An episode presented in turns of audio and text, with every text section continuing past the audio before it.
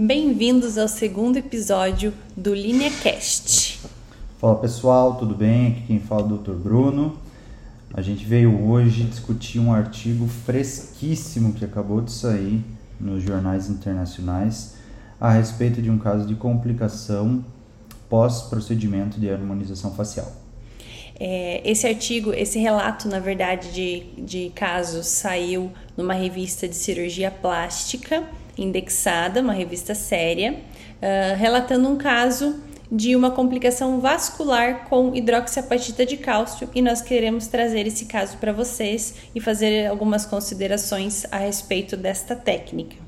A gente vai fazer o artigo em inglês, tá? A equipe que, que trouxe esse caso clínico é uma equipe dos Estados Unidos, mais especificamente da Flórida. E a gente vai fazer uma coisa bem inédita. A gente vai ler o artigo, o artigo está em inglês e vai fazendo a tradução simultânea. A ideia mesmo é, é mostrar o, que somos humanos também, né? Então não vai uhum. ser nada ensaiado, a gente não vai parar, não vai editar isso aqui, para vocês também caminharem junto conosco ao longo desse artigo. Uh, se vocês quiserem acompanhar as imagens desse artigo, nós vamos publicar as imagens desse artigo referenciado lá no Instagram do Linea Class. Então, para quem quiser acompanhar as imagens que nós vamos descrever aqui, é só entrar no Instagram lineaclass, arroba lineaclass, que vai ter acesso às imagens também. Então vamos lá. O título do, do artigo fala sobre a oclusão distal da, da artéria maxilar interna com necrose palatina após a colocação, a injeção na região da bochecha de hidroxiapatita de cálcio.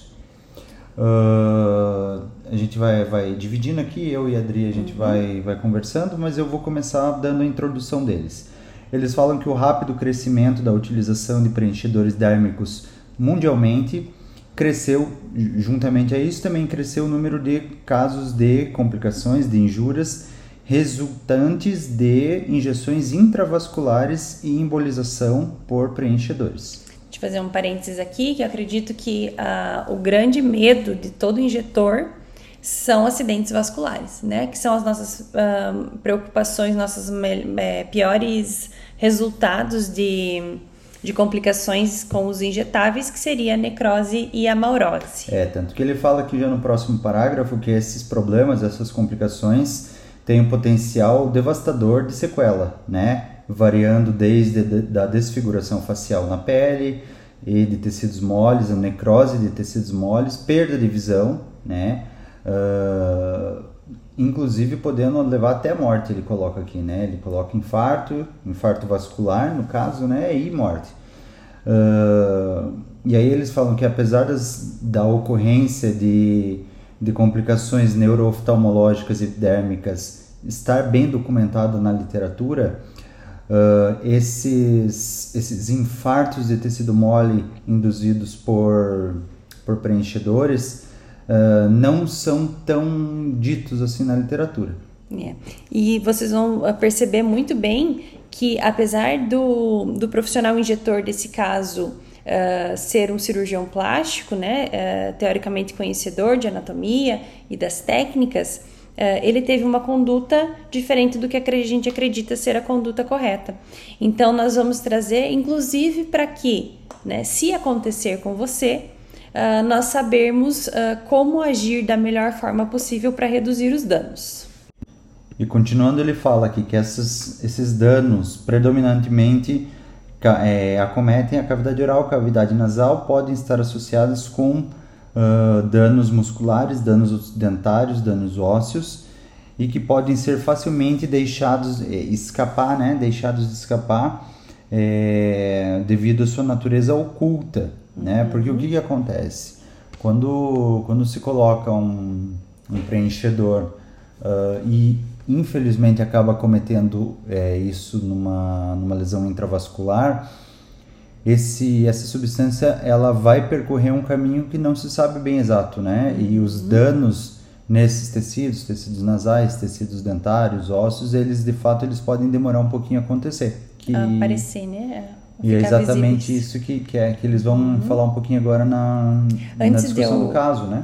antes de eu começar a reportar o caso, é, eu quero lembrar que nós temos duas, duas formas de causar uma complicação vascular, que é ou por injeção intravascular ou por esmagamento de vasos.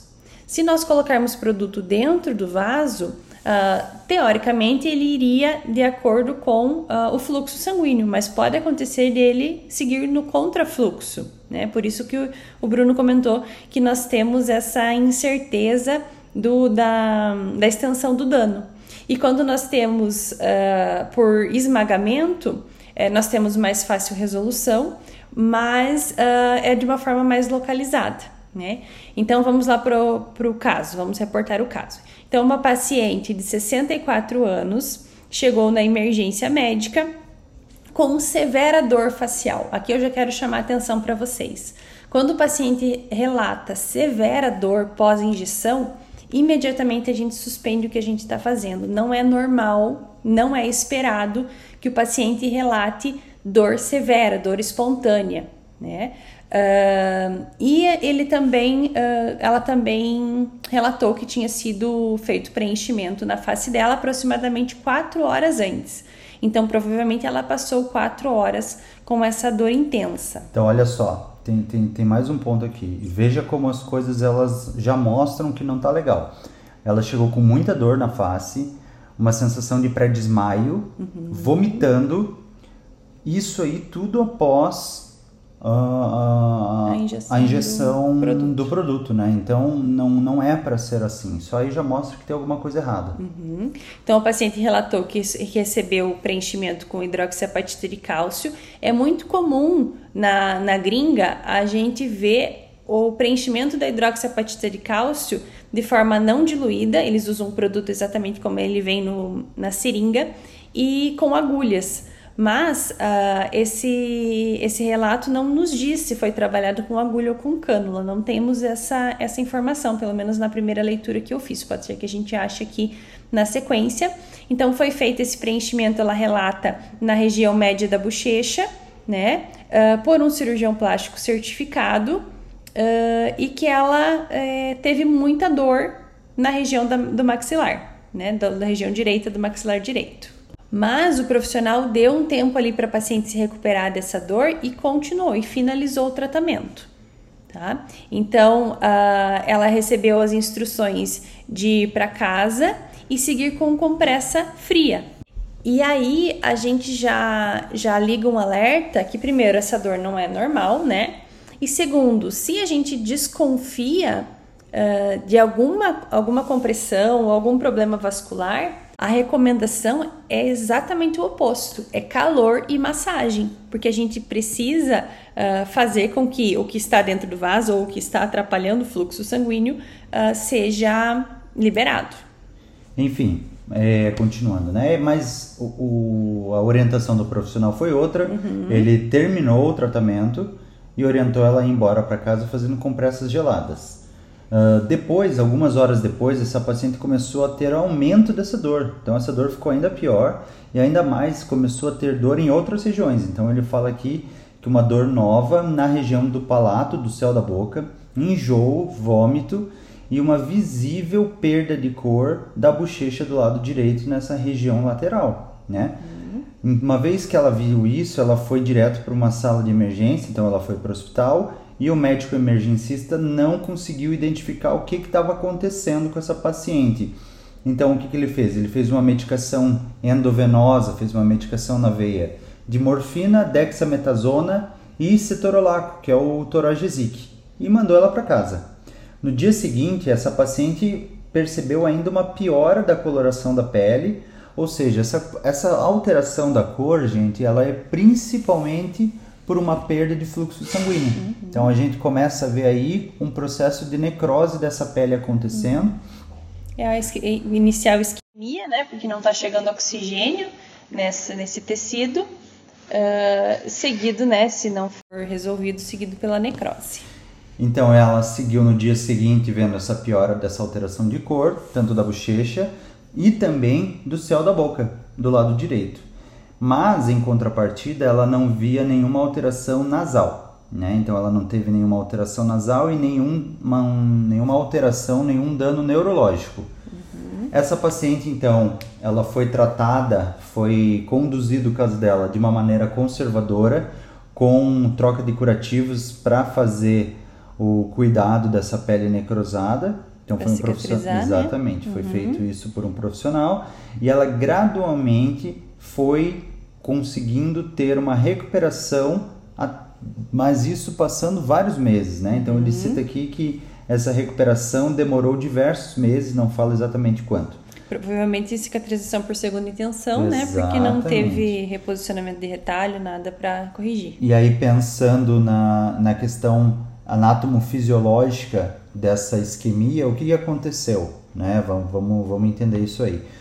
A hidroxiapatita de cálcio ocluiu uma, uma artéria principal, uma artéria doadora de vários ramos, e essa, essa oclusão causou essa necrose em diferentes pontos. Uh, a repercussão na pele, a repercussão no céu da boca foi a alteração da mucosa, a alteração da pele.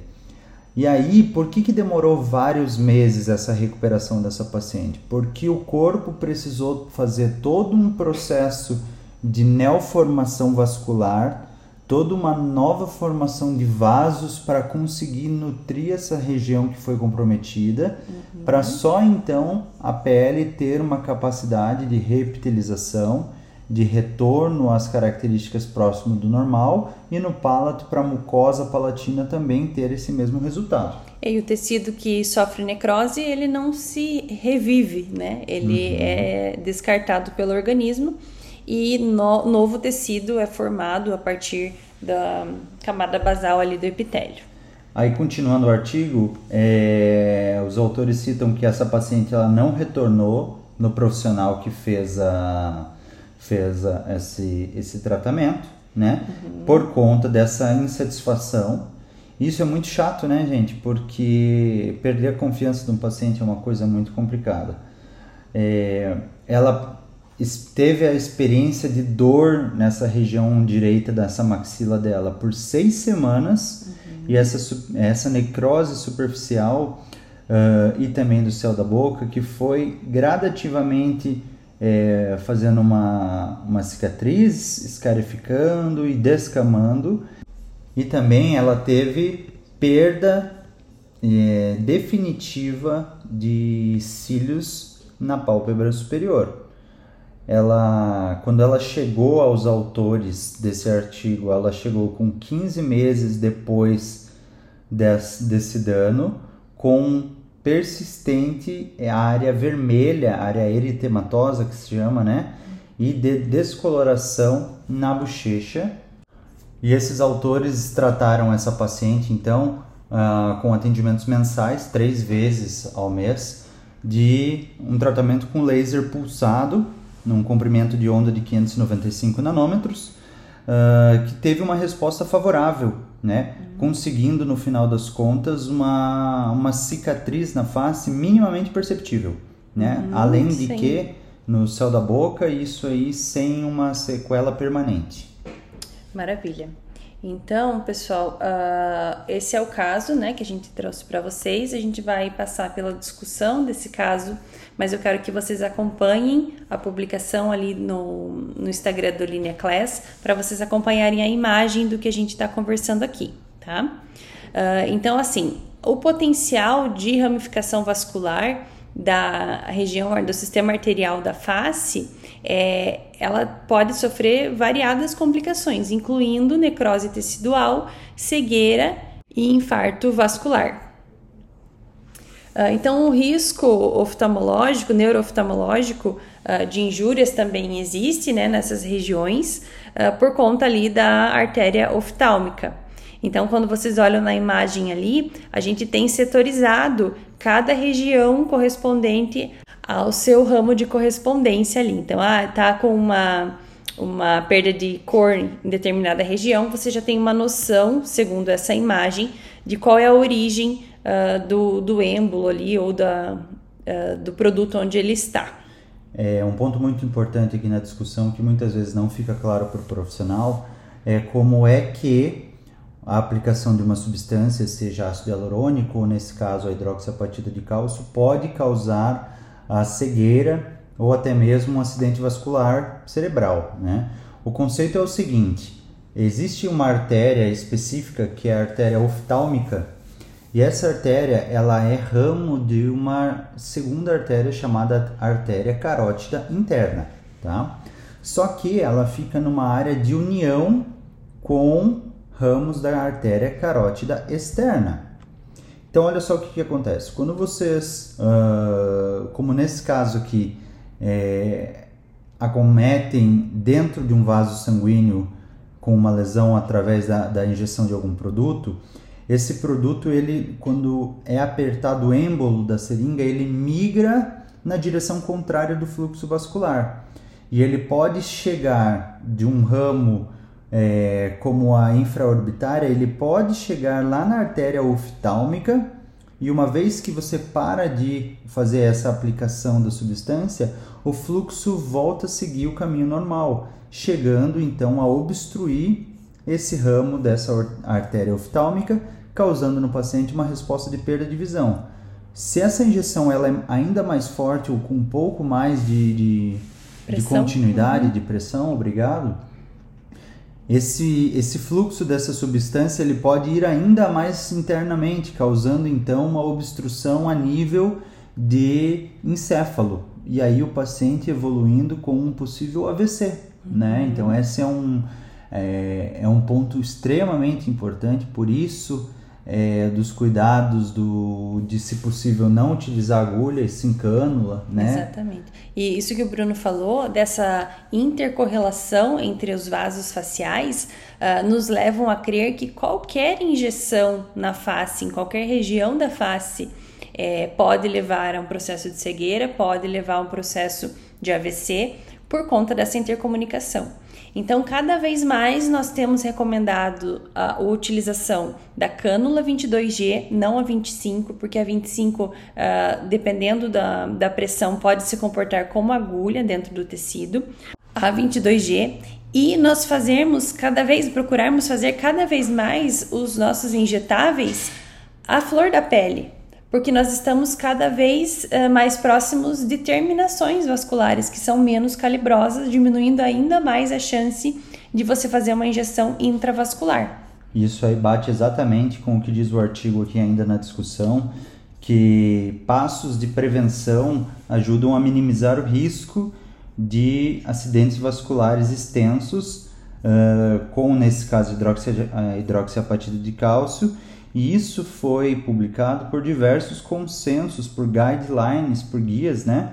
É, que incluem o uso da cânula, então exatamente o que a acabou de falar, uhum. limitar o bolus, ou seja, o volume, para menos de um centímetro cúbico, né? 0,1 ml, ele está falando aqui mais especificamente, e fazer essa injeção de uma maneira lenta com retroaspiração dentro de planos seguros de injeção, como pré-periosteal para regiões, no caso, profundas, né? Mas, uh, sempre que possível, trabalhar em planos superficiais. Uhum. Uh, aí ele fala aqui, complementando, que, além disso, evitar o uso da hidroxiapatita de cálcio em áreas de alto risco, uhum. como entre as regiões oftálmicas, regiões é, cutâneas de anastomoses, em áreas com grandes vascularizações importantes, como região nasal, enfim. Qualquer anastomose que me vem na cabeça aqui que a gente tem que tomar muito cuidado? Entre as artérias angulares, por exemplo. Perfeito. Né? Para a gente não correr o risco de injetar numa anastomose, que é a ligação entre um lado e o outro da face, né? entre um vaso e o outro. Uh, e acabar colocando o produto no contrafluxo desse vaso e ele acabar parando uh, próximo à retina e acabar com a oxigenação dessa região, levando a uma amorose. Então, um, um, dos pontos que a gente tam, também vê que, que são principais é ficar atento aos sinais que o tecido mostra no momento do, da aplicação do produto. Uhum. Né? Dor nunca é uma resposta esperada, ainda mais formador de alta intensidade. Né? Uma perda de coloração que não retorna dentro dos primeiros minutos. Isso Exato. também é muito importante, né? O paciente evoluir com uma possível é, visão turva ou você vê que o paciente não está num, num, num quadro visual normal, isso também é um sinal muito importante. É, e a rápida identificação vai nos ajudar a ter menos danos. Uh, o caso em questão foi utilizada a hidroxiapatita de cálcio, que é um produto que nós não temos antídoto, como o ácido hialurônico que nós temos a hialuronidase. Mas isso não quer dizer que nós não devemos tomar os mesmos cuidados. Por exemplo, uh, se nós causarmos uma amaurose no paciente com a hidroxiapatita de cálcio ou com ácido hialurônico, não existe protocolo padronizado de reversão, mesmo sendo ácido hialurônico, né? Existem algumas técnicas de, de aplicação retrobulbar de é, enzima, né, da hialuronidase, mas não existe um consenso na literatura que isso vai conseguir reverter o nosso problema. Então, muito mais importante é entender a anatomia, entender em que tecido, em que região, em que área que eu estou trabalhando, que proximidades eu estou de anatomia é, importante e tomar todos os cuidados para que você reduza a chance de causar esse problema. Então é importante saber qual material você está trabalhando, qual é a técnica que você está utilizando, conhecer a anatomia local, né? E principalmente cuidado, né, gente? Aquele famoso menos é mais. Exatamente. Então, uh, baixa pressão na hora da injeção, injeção lenta, né? É, se você decidir por aspirar as tuas aplicações, as tuas aplicações devem ser com cânula parada, porque em retroinjeção a tua, a tua aspiração é perdida. É, e lembrando que nós trabalhamos com materiais de alto de prime, ou seja, são materiais muito densos, muito reticulados, se for o caso do ácido hialurônico. Então, são materiais que exigem uma aspiração com tempo de pausa. Então, tem artigos que falam 7, tem artigos que falam 20 segundos por aspiração. Então, trabalhar em planos mais superficiais e trabalhar com uma cânula 22G uh, eh, vai nos, tra nos, trazer mais segurança na, quanto a acidentes vasculares. Então, espero que vocês tenham gostado. É, acho que foi uma experiência bem legal. A gente literalmente foi lendo, pensando, traduzindo e discutindo aqui. Para a gente também é uma também é uma curva de, de aprendizado muito importante. Confere as imagens lá no Instagram, que está muito bonita essa imagem desse artigo, mostrando realmente as ramificações da carótida externa ali, né, através da, da maxilar, que vai chegar na infraorbital, para vocês conseguirem entender como que a injeção de hidroxiapatita de cálcio na região de Bristol uh, foi capaz de levar uma necrose da região do palato né? É, às vezes, se você olha, não tem muita ligação direta, né? Mas se você entende ali as ramificações e as ligações entre a, a vascularização, fica bem claro, bem fácil de entender. Gente, vamos ficando por aqui. Fiquem ligados nos próximos episódios e até mais. Um beijo, tchau, tchau.